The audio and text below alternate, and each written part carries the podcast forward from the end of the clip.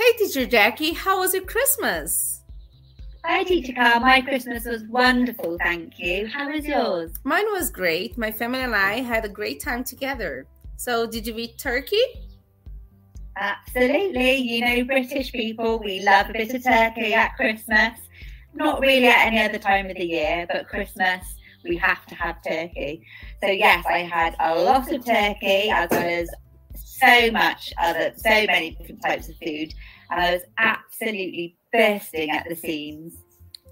Pessoal, vocês já ouviram essa expressão? Bursting at the seams? Hoje, a Teacher Jack ela vai explicar pra gente sobre isso. Você não viu, fica ligadinho. Eu sou a Teacher K, estamos começando mais um podcast do Cambly. E para você que ainda não usou o Cambly, você vai aproveitar essa oportunidade agora, usando esse código podcast22. Você que nunca usou, você vai ter uma aulinha totalmente grátis. E sabe o que é o melhor? Você vai ter 50% de desconto no seu plano anual. Você vai pagar seis meses e vai ganhar seis meses. Olha que coisa boa. E se você quiser também um plano maneiro, com esse valor assim, baratinho para o seu filho, para sua filha, você pode usar Podcast Kids 2022. 2022. Aí você coloca Podcast Kids 2022 e você vai ter também 50% de desconto no seu plano anual. Então, gente, aproveita que o Cambridge já começou dando boas-vindas para o ano de 2022. Então, aproveite, tá bom?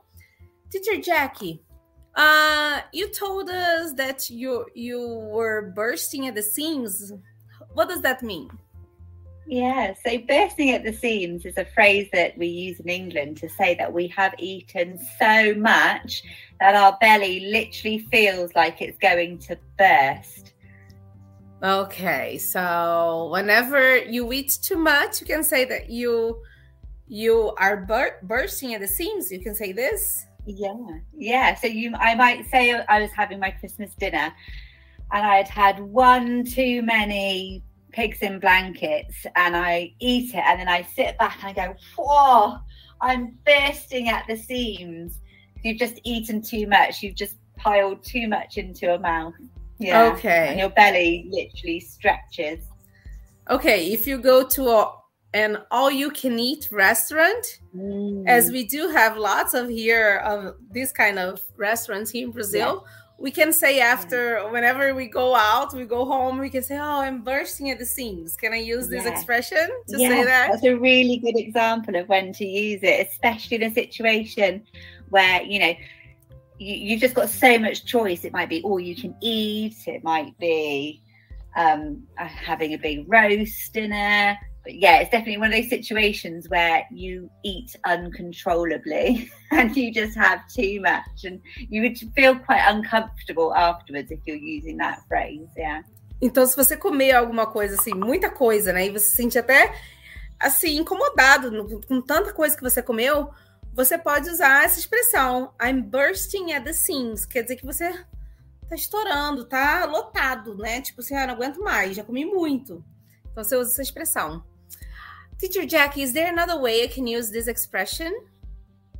Yeah, so I I think that there's a similar word as bulging. So when you feel like your belly's bulging, so you might say bulging at the seams, which is exactly the same thing. It's it's just that's more of a yeah a bulging sensation rather than bursting, but it means exactly the same, and people would understand it as the same. Um, and I think I definitely used this phrase when I was eating my Christmas dinner.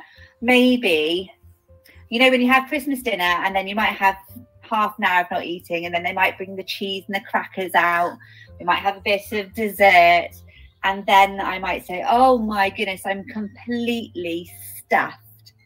So it's exactly the same. So it's another phrase that it's, it means the same thing, but it's just a different phrase. Um, but then another phrase which is similar. Like, say, if you really want pudding or you really want your dessert, you might say, "Well, I've I've saved a room for dessert." So there's always space for something sweet.